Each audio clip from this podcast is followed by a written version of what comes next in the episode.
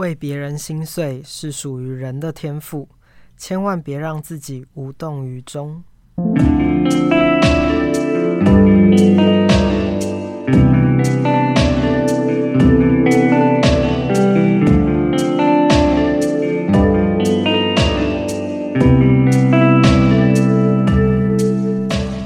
欢迎来到日出夕阳观察家的频道，我是迪伦，我是阿福。在进入，对，在进入了，那 怎样？怎样？重来，重来，太好笑了吧？好吧。好，在进入今天主题之前呢，按照惯例一样，周报闲聊时间。OK，嗯，因为今天主题有点沉重，所以前面要先给大家一点。稍微比较欢乐一点的，如果如果大家就是想要听欢乐，就是听前面就好了。前面前面几集是蛮欢乐的。嗯，好。那我这一周工作也是爆炸忙哎，没完没了修图，有很多单这样子。然后我手机没有，就是也很多货，所以我手机塞爆我所有工作的照片，你应该知道。但你换的新手机应该比较，对，比较顺，但还是满满工作的照片。还还还会当吗？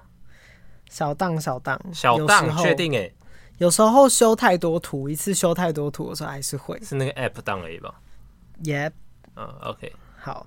我最近印象比较深刻的是，我前几天跟爹爹去买冰，我们有天晚上就很想吃冰，我们就要去那个剉冰店，然后剉冰店呢就是可以选四种配料嘛，然后我有一个就是很想吃荤贵啊，uh. 然后就是爹爹在点餐嘛，然后就跟他讲说。哎哎哎！我要这个蛙柜，然后我就说我要这个碗粿，然后他也没有就是很大的反应，然后他就直接就照着我说的话，他也说跟，跟那个老板说，那个我要一份蛙柜，超好笑。然后老板居然还很认真的回我们说，我们没有卖蛙柜哦，这样。好，把婚贵讲成碗粿，超疯。然后最后他又说，他差点问我们要不要加辣。那老板蛮幽默的。重点是后面那一桌一直给我疯狂偷笑，我觉得很丢脸。还好吧。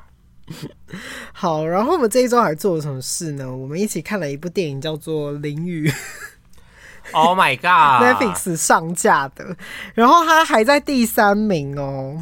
我我是因为很爱杨丞琳，所以我就想说，我就点开来看一下吧。完全就是靠丞琳的演技在撑这一部片。我看。这部片第二句台词我就出戏了，然后我整一部整部片我都在生气，对，他一直给我生气，还给我按暂停，一直按暂停，看他们很好笑的一些画面，就是里面有太多不合理、不合理的事情。反正整部片的那个剧本跟画面都好可怕的难看，那个编剧不知道在干嘛，这这这整个就是没有重点的电影，很像那种很不成熟的电影。我旁很。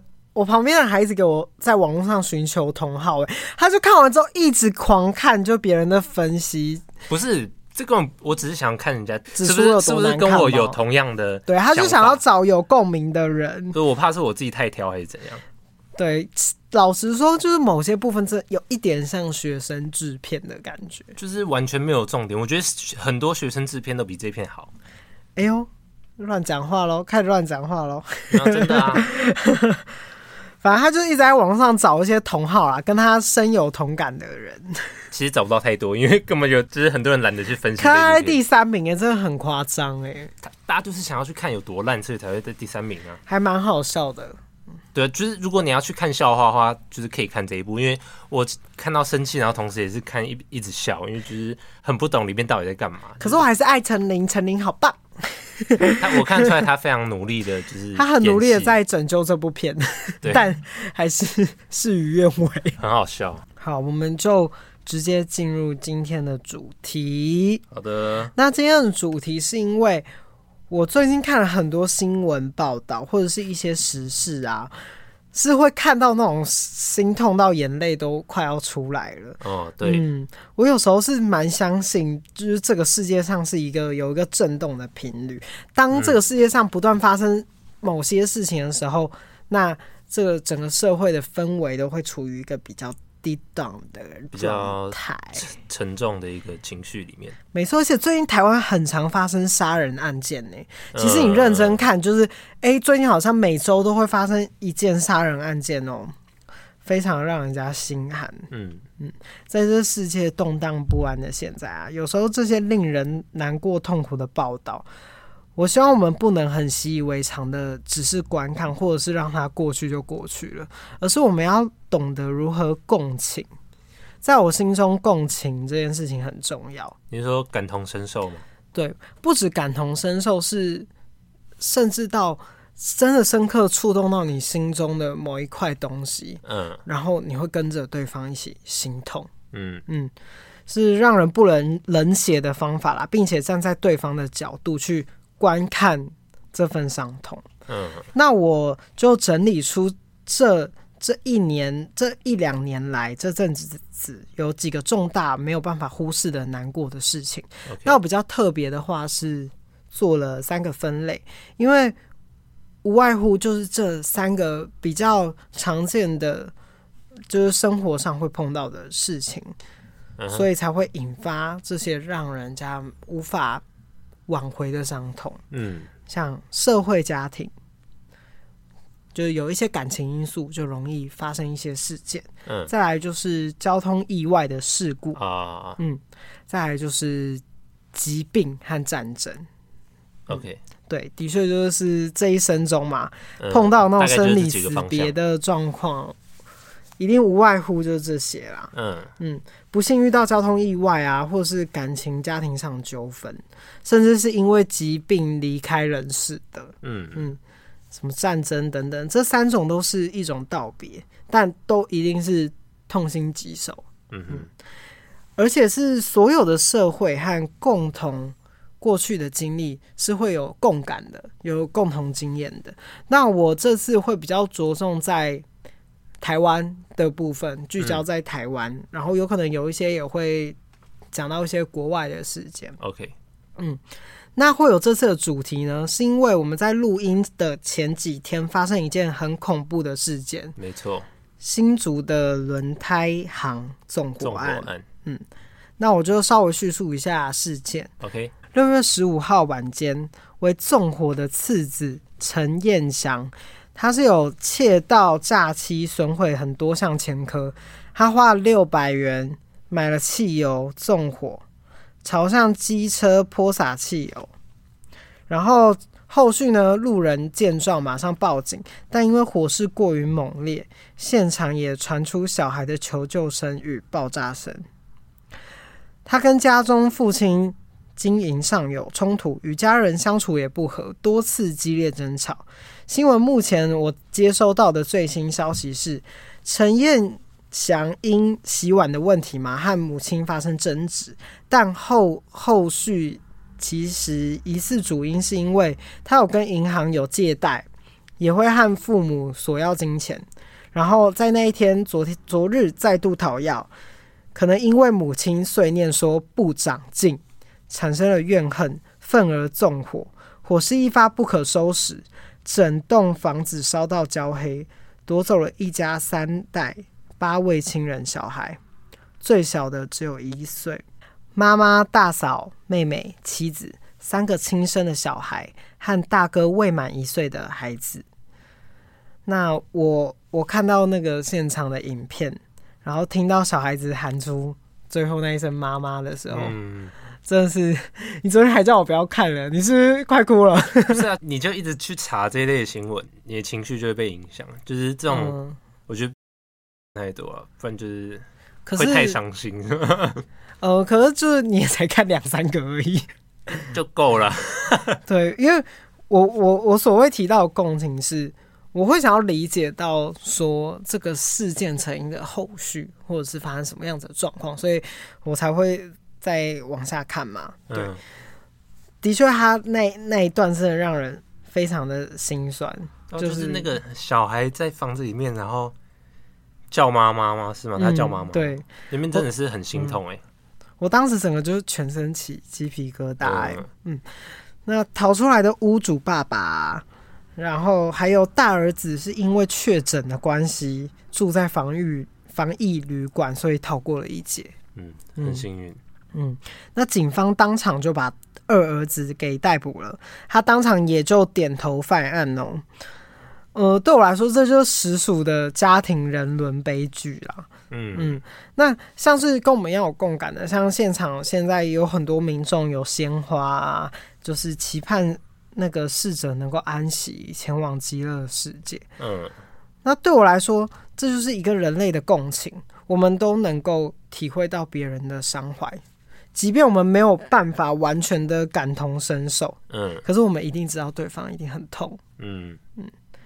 那这就是一种理解。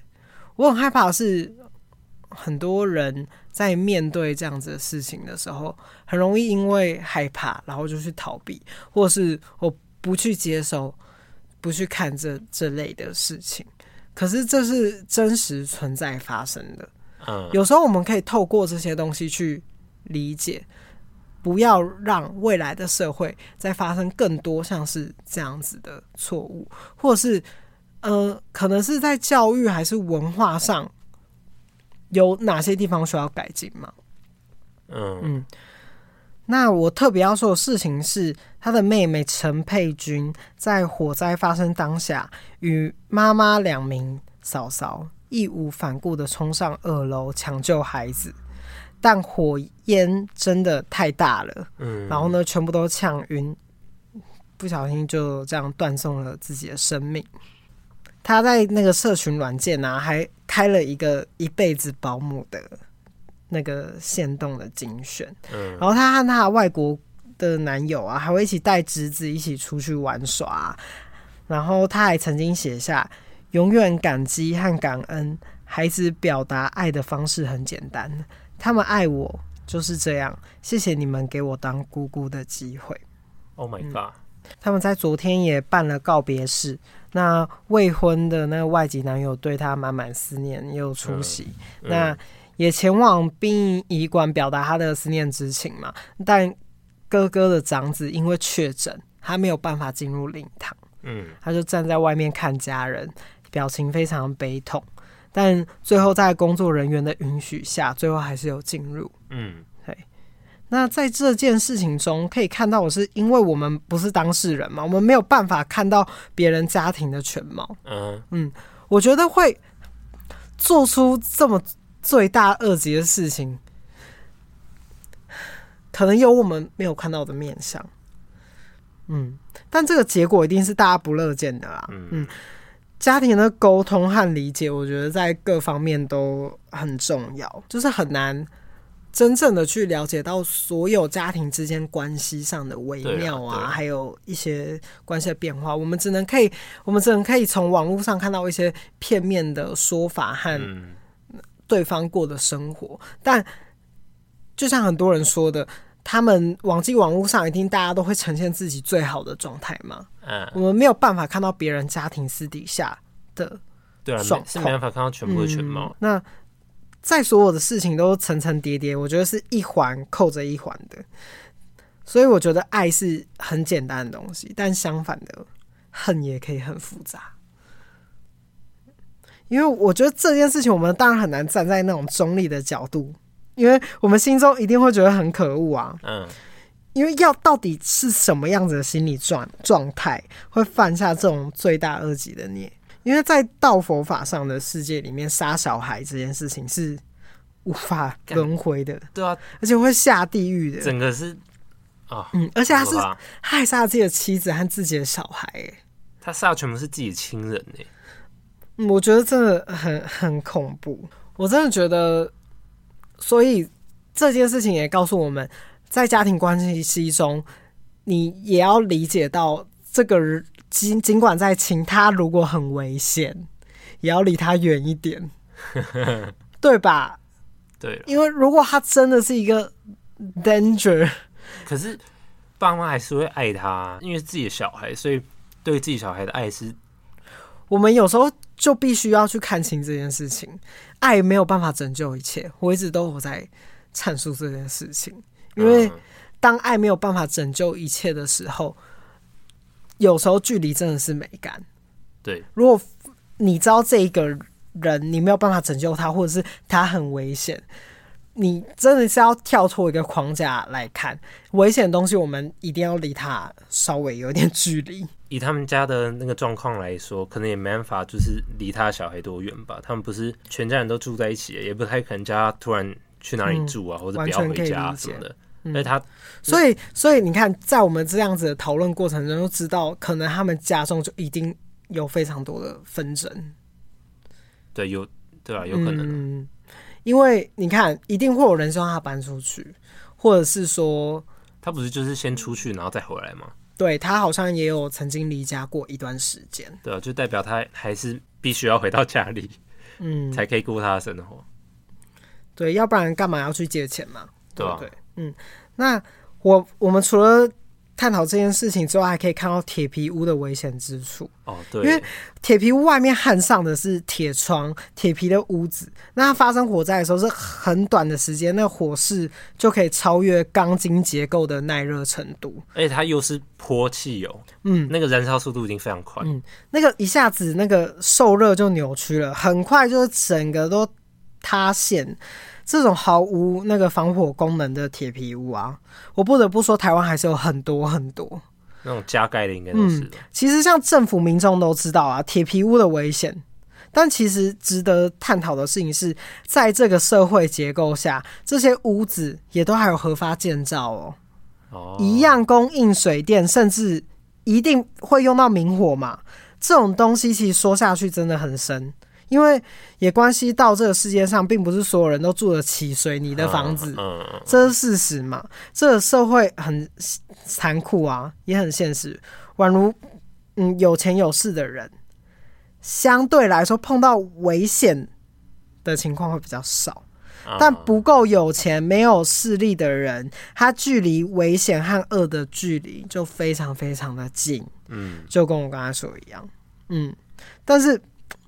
但是这个人世间，又希望我们每个人都要保持善良。但是有钱人才有资格爱护这个世界和地球，那不够有钱的人想要爱护自己的世界都来不及了。嗯嗯。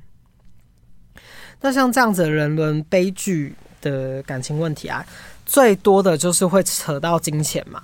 那大宗上只要牵扯到金钱，我觉得都很有可能会引发杀机耶。嗯，你看世界上超多，从自古人类生存以来，很多都是跟钱有关。嗯，这简直就是万恶的根源呐、啊。没法。对，但我必须要说，好，以在台湾的立法上来说，财产继承方面，因为很多人会去杀自己的亲人，嗯，很多原因就是财产的部分嘛。嗯，好，那我就必须跟大家阐述一下。那个在台湾的民法上哦，是有不孝条款的。不孝条款，没错，一千一百四十五条中的第一项哦，就有有左列各款情事之一者，丧失其继承权。我我就只讲一，一就是故意致被继承人或因继承人于死，或虽未致死，因而受刑之宣告者。好，那我其他的他有五项，那其他我就不概述。那陈彦祥基本上这把火啊，他就烧死了他的母亲妹妹。所以他的意思就是说，如果你想要对自己的亲人有杀机，不管有没有成功，都可以继续继承给他。没错，只要有明显的，或者是甚至是有羞辱、有这个动机的话，都不行。而且他现在呢是已经是构成了有杀害嘛，那未来就算没有被判死刑。也会因为杀死被继承人而丧失继承权。嗯，我这边只是要跟很多人说，不要以为继承就这么简单啊！很多很多人会因为为了继承就说哦，我我我我我我杀掉他，我就可以拿到他的钱。对，你真的想太多了。我告诉你，杀人的人的动机，不管你做的再缜密，永远都会有人去找到你的漏洞。除非你是电影里面那些神人，是不是？对，可是你看，很多电影里面的神人都还是会有蛛丝马迹被抓到啊。杀杀人没有那么简单，而且尤其是杀你的至亲，你一定会付出应有的代价。真的，我不知道这些人到底是图什么，到底是到底在想什么？对我，我今天会特别讲这个人伦悲剧的事情是，是为什么这件事情会大家有共情的原因，是因为他杀了这么多他的至亲，我们一定会探讨说到底是怎样子的状态，他会去做这样子的事情。但没有人知道啊。对，可是可怕的事情是，一定大家都会知道哦，搞不好会跟继承有关。对，这也都是我们的推测而已啊。嗯，没错。所以这一切的一切，我们应该要的是尽量在，就是自己身边的亲人关系，那个一定要处理好。嗯，不要让对方有任何有想要杀你的念头。虽然说这种事情正常家庭都不太会有这种东这种状况了。对，可是。也要避免嘛，对，以免万一。但一般大家做人就是不太希望说自己家庭的气氛或者是状况不好啊。嗯，没错。那第二件比较可怕的事情是交通意外事故。那我要讲这个案件的话，相信大家都算是蛮了解的了，嗯，因为这在去年是非常非常重要的事情。那最主要是来跟大家谈一下后续。也属于我，我们这几年都是令人难过、痛心的事件，嗯、那就是二零二一年的泰鲁阁列车出轨事件。嗯嗯，先谈主要发生当下为此次工程车滑落事件，肇事者义祥工业社负责人李义祥将工程车停在工寮前，工程车却溜逸二十公尺后滑落至东正线的轨道上。与疾驶的泰鲁阁号列车发生碰撞事故，死亡人数四十九人，受伤人数两百一十三人。现场救难人员抵达现场时，泰鲁阁八节车厢仅有两节车厢在隧道内外，其余六节车厢都在隧道内。现场车厢破损严重，救难人员携带电锯与油压剪试图救援，但由于隧道内空间狭小。仅能一人通过，得破坏车体后才能进入车厢内。第一时间传回坏消息，前四节车厢严重扭曲，尤其是车头的第八节车厢，现场遗体多有残缺，数人已明确的死亡。嗯，那。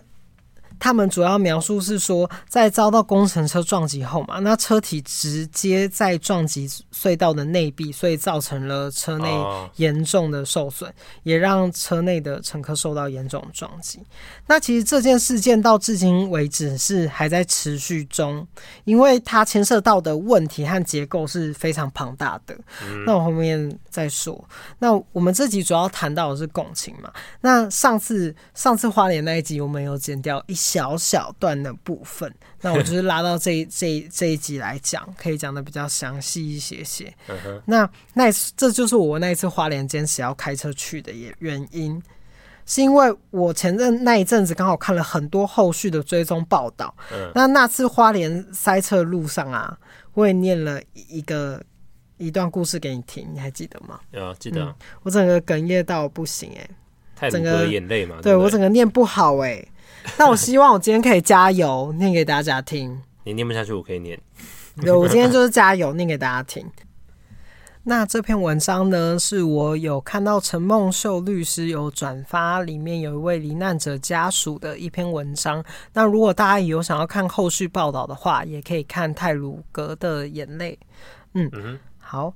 那报道者也有去报道这件事情。那演员。事故时是四岁。那今年二二八连假四月二号的一大清早，两姐弟特别早起向妈咪道别。妈妈咪还特别交代说，回台东要好好吃饭，乖乖听爸比的话哦。你跟妈咪拥抱、亲吻，然后一起开心的搭上火车。同行的还有妍妍的奶奶、阿公和姑姑。然后他那个时候也有拍下妍妍拿到车票的照片。嗯。只是再怎么样，也没想到这竟是和妍妍最后的拥抱与对话。我们坐在第六节车厢，妍妍说想和姑姑坐在一起，于是我就跟妹妹换了位置。他们俩沿途一直拍照，玩得很开心，甚至还传了一张与四零八车次车票的合照，通知在台东的亲人说：“我们十一点十分抵达台东车站，记得要来接我们哦。”记得大约早上九点多时，我醒来，看见左边的妹妹及妍妍，还有后方的爸妈抱着儿子，都睡得非常香甜。顿时间感觉这画面好温馨，但突然之间，我感受到列车剧烈的撞击，车厢内行李杂物四散各地，且伸手不见五指，并弥漫着浓浓的臭味。我被座位重重的压住。第一个时间是挣扎，想爬起来找我的家人。车厢内，我不断呼喊着家人的名字，包括爸爸、妹妹、妈妈、女儿，还有儿子。渐渐听到爸爸妈妈的声音，妈妈回应我，弟弟在我怀里，但始终却不见妹妹和妍妍的声音。直到我把身上的重物搬开，我爬了起来，我发现了妹妹，她已经被弹到我的后方位置。当下昏迷，我听见他微弱的呼吸。当下我自己的手脚已经骨折，但我顾不了疼痛，将妹妹抱至车厢走道进行 CPR。而在车厢内，我始终找不到妍妍的身影。我一直找，一直找。后来靠着手机微弱的灯光，发现他们的座位左侧车体整个变形破裂，妍妍坐的一号座位为撞击点。我当下以为妍妍只是被抛飞至车外，还抱着一丝希望。然而，当我试着爬出车体外一看，我可爱的女儿在我眼前的已不是完整的身躯。这时我才知道，有种痛原来不是眼泪跟呐喊所可以表达的。无法接受我宝贝女儿竟然是这样走的，我只能尽自己所能将她拉回车内。在他身旁陪着他，在车内等待救援的时间很漫长。整个车、整个事故和抢救的过程中，我的爸爸妈妈还有儿子也都身在其中。尤其是我两岁的儿子，当下额头破裂，但是他毫无哭声，在车厢内异常的冷静，直到救难人员进来将他送出就医。大家都被救出了车厢，最后只剩下我待在车厢里。我只想要好好陪在妍妍身边，舍不得离去。爸爸知道你怕黑怕脏，到哪里都要爸比陪伴。我知道你最黏爸比了，可你却是在爸比眼前离开，真的好心痛。就那阿姨答应爸比会把你带出去，爸比才会离开车厢。这一场意外，两位至亲在我面前身亡，我却救不了他们的生命。除了自责还是自责。第一时间通知老婆，我说不出宝贝女儿已经没了，妹妹也没了，这样的痛，要如何让更爱他们的家人得知这个噩耗？直到傍晚，我们一家团聚，竟是在花莲殡仪馆认尸，又是一次的心痛。四月四日那天，刚好是儿童节。感谢七六行者修复团队连夜赶工，我终于能在儿童节前带妹妹和妍妍回家。回到家，回到日常，我们却无法回到以前的生活。妹妹不在了，女儿也不在了，家里少了两个人，空气是那么的悲伤。这段时间，儿子对我的态度很冷漠，甚至是排挤我。透过专业人士的引导，才知道儿子怪我，儿子觉得我没有把姐姐照顾好。姐姐才没有一起回家。儿子说：“爸比害姐姐坐到坏掉的火车去当天使了。”这些日子，儿子常常对我拳打脚踢，甚至赶我出门。我很痛，不是因为他踢我打我，很难想象这是两岁小孩会表达出来的情绪，在儿子的心中是怎么样的痛苦与创伤。而妍妍的幼稚园同学们常常问老师：“妍妍怎么好久没有来上课了？老师，你打给妍妍好不好？她现在一定在学校上面的天空吧？”经过老师的解释，四五岁的小朋友对于死亡懵懵懂懂，但我的女儿却是却要是亲身经历这样子的痛处。妍妍老师跟我说，其他小朋友也也一样十分的思念你。也永远都会在班上帮你留一个位置。你有空的话，也回来看看我们好吗？嗯，好，这是这一篇，是很沉重，说不出话来。我那个时候第一次念给你听的时候，我整个哽咽到说不出话。我进步了。好，那这是我们要怎么去理解到别人的伤痛？因为这是属于我们的天赋。嗯，千万不要让自己只是划过这个故事就好。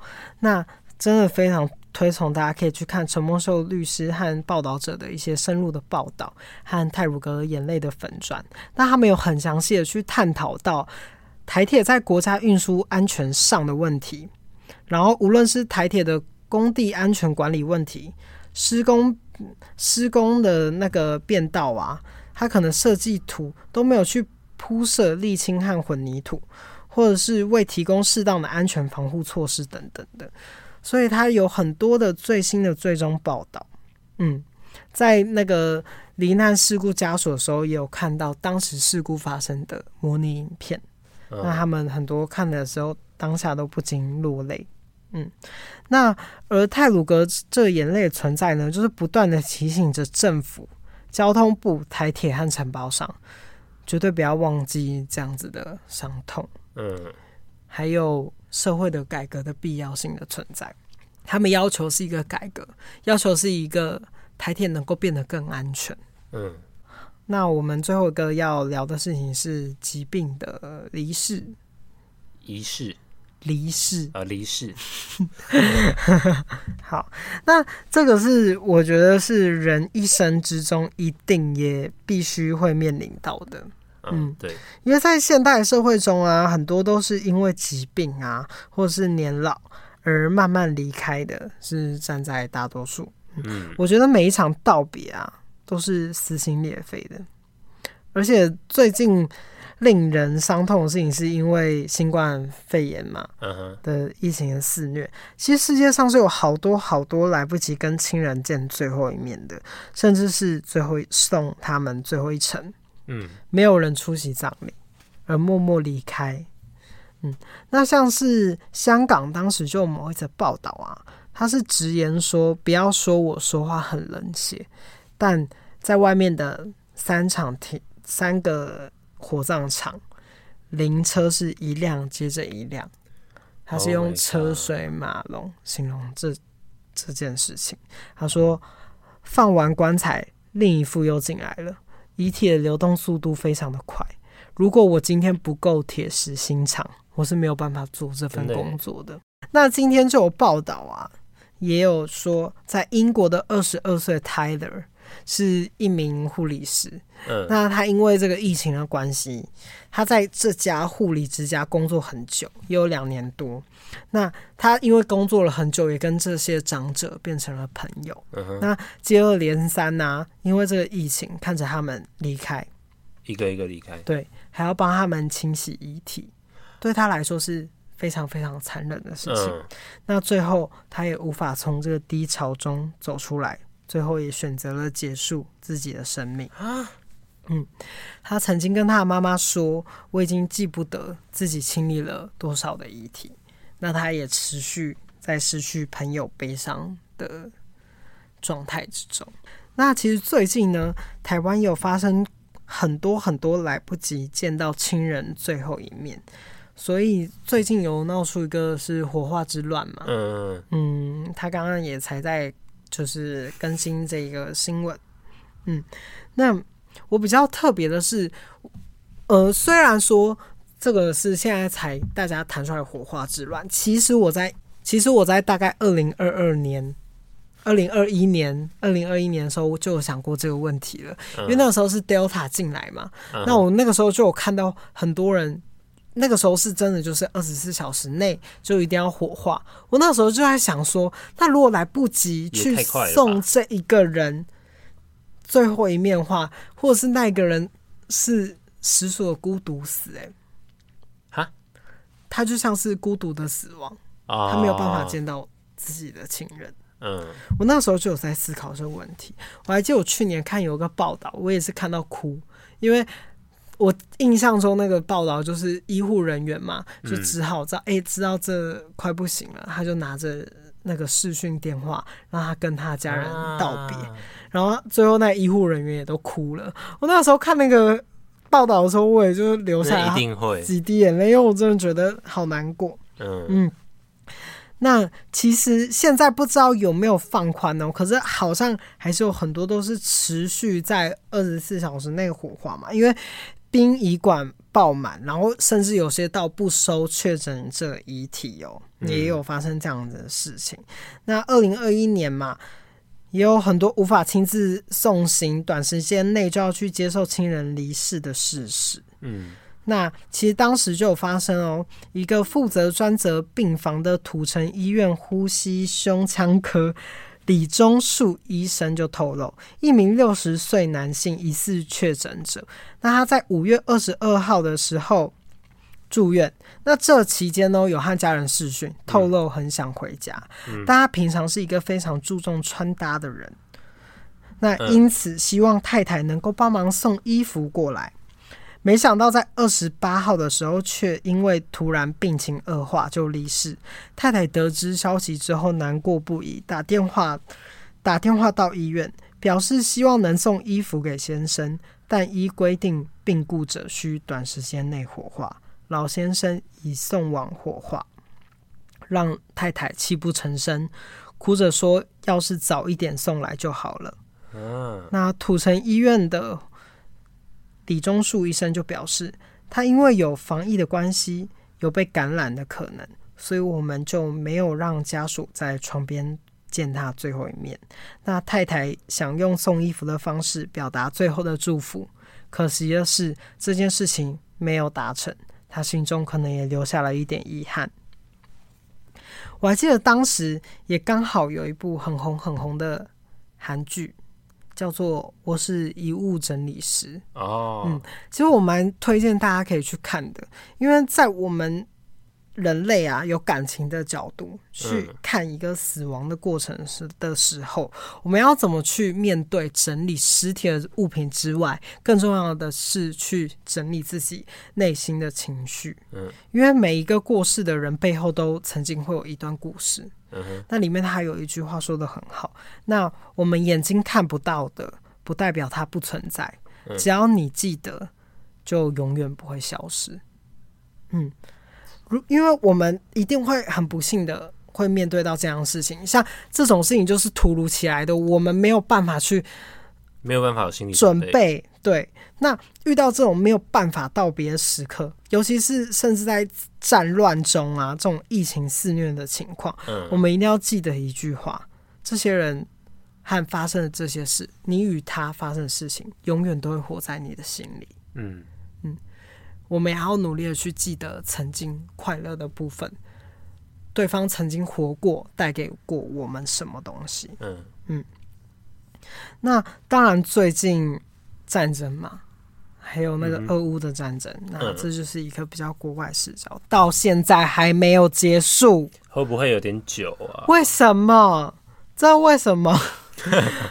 嗯，我我讲到这件事情，我还是提一个很好笑的事，嗯哼，因为好不好笑不好笑，反正就是蛮好笑的。尼克那个时候跟我去按摩。然后后来他就先付了按摩那一笔钱，嗯、后来我们就要转账给我，就要转账给他嘛。嗯、结果尼克那个时候给我的账号居然是给乌克兰，就是物资捐款的账号。然后我不知道，然后就是丢了一个账号给我，我也不知道。我就想说，哦，我要让他知道这笔钱是我转的，这样。然后我就在那个注记下面打了一段话，说天平猪肉。我想说，收到这笔钱的人应该超问号的吧？就天秤座的天秤啊，因为他是天秤座啊。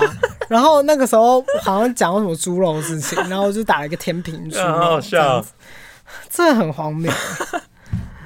好，拉回来，好好笑。那我现在还是不断的在关心这个这件事情，因为我觉得当这件事情还在持续发生的时候，我们不能让自己的心灵感觉到麻痹。我们不能对这个战争感到麻痹，因因为你看，现在通货膨胀，所有所有的问题都是因为这个战争导致的。还有股票也是，对，所有的物价飞涨。嗯，好，所以我比较，我回想起我当时比较记得的是，当时抖音啊，还有很多是从从他们俄国人和乌克兰人第一视角发出来的影片。哦哦、我当时候真的看到鸡皮疙瘩，因为现在很多都被封了，根本看不到。哦、嗯嗯嗯，我那时候有看到几个，然后我就想说，干这是。现在吗？这这这个是现在这个世世代可以看到的画面吗？这太夸张了吧！瞬间我真的觉得战争其实离我们很近很近的。对啊，我我我那时候战争发生的时候，我想说，我竟然看着，就是我竟然会，对我现在这一辈子会看到真的有战争发生呢。嗯，所以我我印象中很深刻的是，当时有个短片啊，是因为他那个男生要赴上战场，就很多男生，然后最后要跟另外一半道别。然后拥抱的那个画面，我觉得很难过，因为要跟自己的爱人说再见，因为对方是要上战场，就等于说不知道不知道会不会再见面。对，不知道是生是死，这样子。就是抱着见最后一面的。嗯。尤其还有一个影片是乌克兰的爸爸准备要上战场，然后他哭着跟自己的女儿相拥而别。嗯。为了是要保护国家而留下来。那他将老婆和女儿送上巴士的时候，离别前还给女儿很多东西啊，叮咛她几句。嗯，最后他就抱着他的孩子痛哭。那女孩也就是哭倒在他爸爸身上。那最后贴着窗和家人说再见。嗯哦，嗯，那乌俄战争持续的延烧中。那在乌克兰边境，就是不断的在上演令人心碎的画面。嗯，那像有一对年幼的兄妹，本来是和父亲逃往匈牙利，但父亲不能出境嘛，那他就被阻拦了。那只好把两个孩子托付给陌生人，带往匈牙利。最后，所幸兄妹都平安无事。那那兄妹去哪里？嗯，他到边境的哨所和。母亲重逢哦最后两个那个两个兄妹和母亲抱头痛哭的画面，令人非常的鼻酸。嗯，真的，母子的匈牙利相遇的那一刻，时间就像是凝结，差点以为此生再也见不到。那其实，在我心中啊，有关于这种种族、民族性的社会战争问题，是人类。我觉得是一个最大最大的难题，因为，嗯，因为很多很多问题就是出现在彼此之间的隔阂，想要认定说我是谁，国家，我是属于哪里，嗯，我是怎么样子的人，我不懂为什么人类没有办法真正的去接受一个多元的世界，嗯，多元的价值观，嗯，这也是。我觉得，当发生战争，就是一个最心痛的道别。尽管有多少人知道战争是很无情和残酷的，但身为大时代下的我们，这种平民又有什么资格去避免？嗯，我们很难去避免这样子的事情去发生。好像是我们只能被迫接受这样子，这不是我们能决定的事情。嗯。那他们当时在那个火车上啊，就好多好多的民众在跟爱人道别，然后我看着那些照片，我都觉得很难过，一直哭的。嗯，因为他们都是在吻别之后，就是可能是最后一次见面，最后一次见面。那每天每天都有好多人在这个战乱中死亡，也有很多战地记者、摄影者、媒体工作者遇难。那我觉得他们的存在也写下了这个历史。嗯，所以我非常谢谢他们，勇于牺牲自己的生命去记录下每一刻历史性的时刻。对，我觉得这些摄影者真的很伟大。对，真的是很伟大。嗯，我以前有曾经向往过，啊，就是会觉得你要去当摄影记者。对，我觉得摄影记者这个工作很累。对，可是我的意思是说，就是因为他的伟大。就给给予给予你一种使命的感觉。对对对，它是一种会让你想要拍下一张永世难忘的照片。因为我以前很爱看一些历史书籍，当我看到那些照片的时候的震撼度是，就是在我小时候看到那些照片的时候，会觉得他真的好伟大。近期我大学有一个同学去当摄影记者，然后他本身摄影能力、街拍能力就是很强的，然后他才刚得到了一个呃摄影界的某一个大赛的第一名，嗯，那个是很难得到，就是之前学长姐都没有得到过的。奖之类等等的嘛。反正就是从好几千件的作品脱颖而出拿到第一名，真的是很厉害。嗯，我对我来说。很多人都会说什么这种拍摄者不救，可是他们就是要记录下这一刻，才可以让大家知道世界上正在发生什么事情。要不然你根本没有办法，就像我刚才最前面讲到的共情，嗯，你没有办法，你没有画面，你怎么可以共情？你怎么可以去感受到对方正在承受痛苦？嗯嗯，所以真的谢谢他们。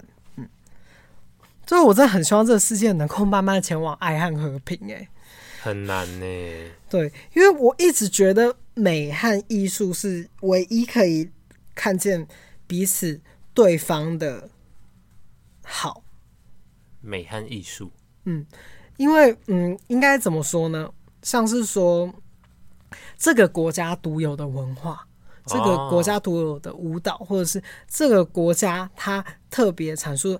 出来的一个作品，艺术作品，你看到的时候的那个震撼是没有国界的。就像是你看到不同世界的画家，或者是一些俄罗斯很厉害的名曲等等，我们听到的时候都是会有感触，会被感动的。嗯哼，为什么这些艺术跟美都是可以突破那些种族和框架的？我们反而现在社会上很少人去。看这些美，反而是要去产生更多更多的对立面，去吵说我们之间有多不一样，嗯，我们之间有多不同。我希望我们变成一样的人。难道大家都不知道，当世界上都变成一样的人、一样的体制、一样的主义、一样的国家的时候，有多么的无聊？嗯，就像是你要所有的黄种人和就是有就是各种颜色皮肤人都变成白人嘛？但好，好无聊。对啊，就是这世界上就是要有办法去接受这样子的多元文化，才可以，才会觉得这世界上很七彩、很美好啊。好像很多一模一样机器人一样。我刚刚突然想到一个东西，什么东西？嗯，嗯，我当时在那个，我在二零二零年六月四号战争还没有发生的时候，有推荐了一本书吗？对，可是这本书是给儿童看的，儿儿童书籍。对，儿童书籍。可是我当时这篇文章获得还蛮多赞的，因为呃，我我觉得他是正在他说出了一个，嗯，他说出了一个我们都想要的社会，啊、可是我们却一直背道而驰。哎，因为这这本书的图文作家是 Peter Spears，嗯。嗯，那他的书名就叫做《人》。People，没错，那它里面就说了，而且它里面都有附图哦，都是一些很可爱的图，很有很多国家的人，嗯，那它里面有说，我们有很多种颜色的皮肤，奇怪的是，有些人会因为有人和他不同而讨厌人家，可是我们别忘了，自己在别人的眼中也是不同的，嗯嗯，虽然人类创造出种种不一样的制度、身份。和阶级，事实上，我们都住在同一个星球上，呼吸同样的空气，晒着同样的太阳。瞧，在这个世界上，每个人各有不同，不是很美妙吗？嗯嗯，这是一本童书，而且这是我唯一留到至今的童书，我现在还放在工作室。这本童书，嗯，因为我觉得人长大的时候会很容易忘记怎么爱这个世界。嗯嗯，而且这本书在画的时候啊，那个世界人口是刚超过五十亿，那现在人口已经来到了七十五亿哦。那我们手牵着手，长度已经可以是地球到月球的距离，二十倍，这么远呢？没错，真的非常推荐大家去。可以找到这一本童话书去看，很有教育意义耶。没错，而且他那个时候也有画出了一个，如果世界上是完全都是长一样的人的话，想想看，如果世界上每个人的长相、想法、吃的、穿的、做的，通通都一样，那有多无聊啊！真的哎。嗯，就是因为世界上有每一种不同样的人，这世界才会漂亮，才会精彩嘛，对不对？嗯，没错。那其实这一集主要的话，我们就是要跟大家说，我们能够为别人心碎，能够为世界上很多事情感到难过，嗯、这就是我们的天赋。你说共感嘛？对，我们千万不能无动于衷，因为当因为其实我们很多人就是因为发生太多这样的事情，我们麻痹了。像是战争，你看，像乌俄战争也退烧，关注度越来越低。对对，所有事情都是这样。可是身在其中的人就不一样了，他真的水深火热。嗯嗯，我们必须用某一些特定的方式表达我们的关怀和我们记得这件事情。嗯嗯，而且所有所有的会发生这样的事情，一定是因为有遗憾嘛，会有后悔。我觉得生而为人没有办法避免。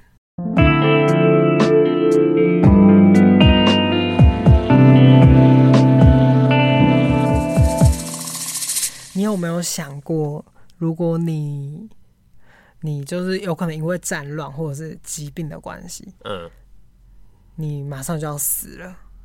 你说立刻就要带吗？对，就是，然后你就这三十秒内，你会。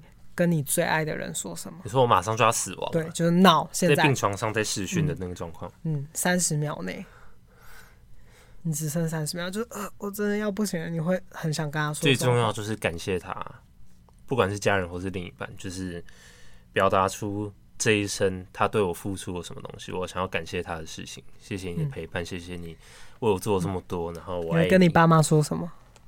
当然就是会爱他们啊，就是谢谢他帮我生出来，然后。把我养这么大，然后照顾我这么好，就是让我可以做我自己想做的事情，嗯，就是感谢他们这样子，嗯嗯。那你会跟你另外一半说什么？可能也是差不多的，就是会说谢谢他选择跟我在一起啊，给我很多不同的想法，然后呃，怎么样更认识自己啊，这这这一类的，对对对，嗯。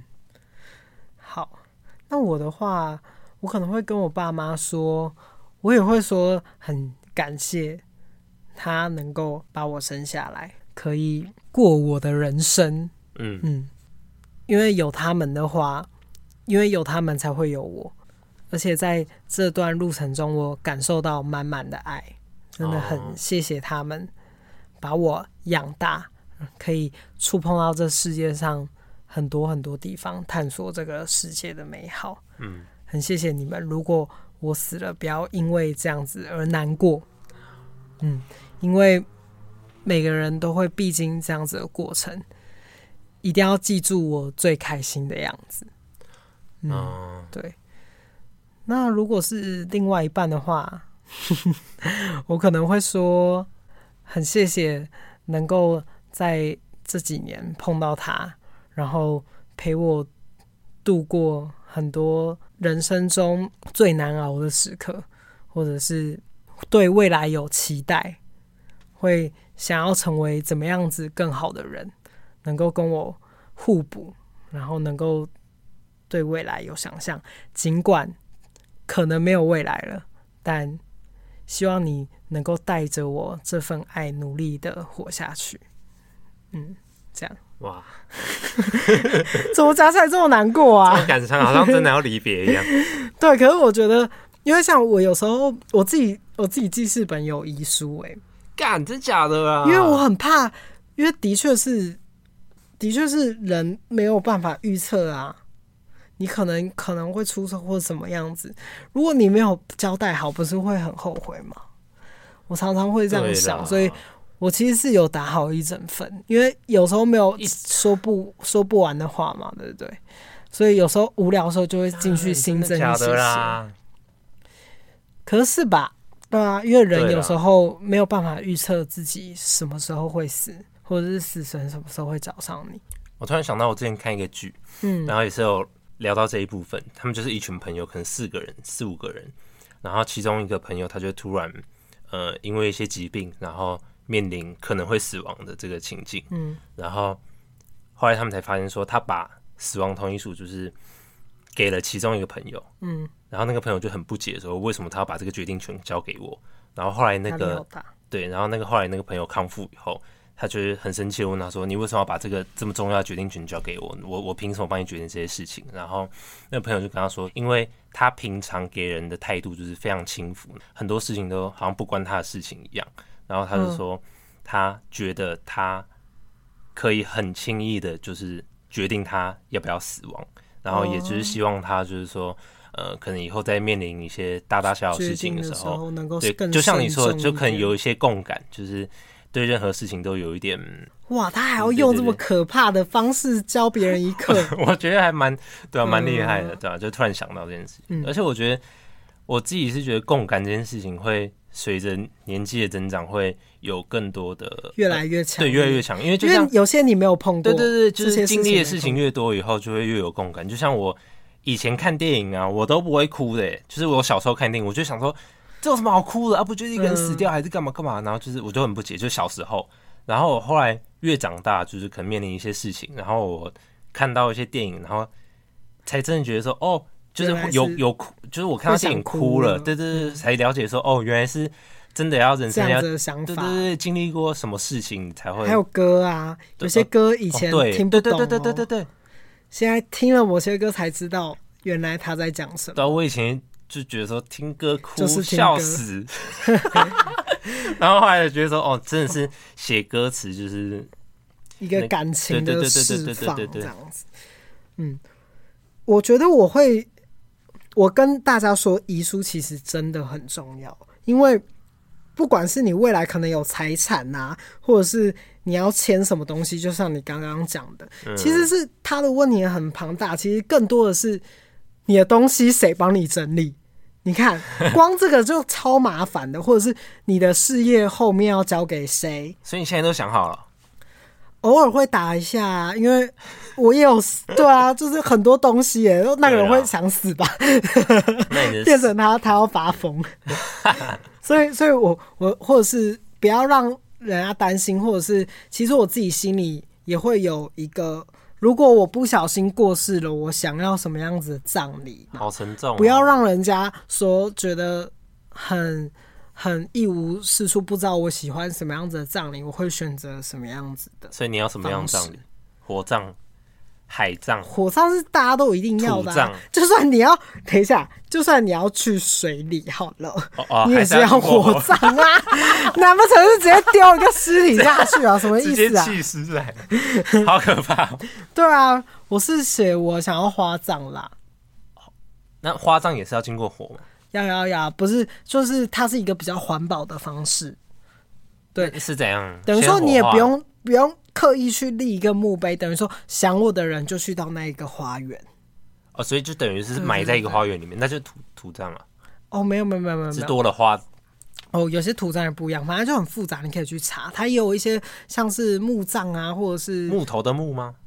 对，或者是树葬啊，有很多，哇还有那种天葬啊，各种。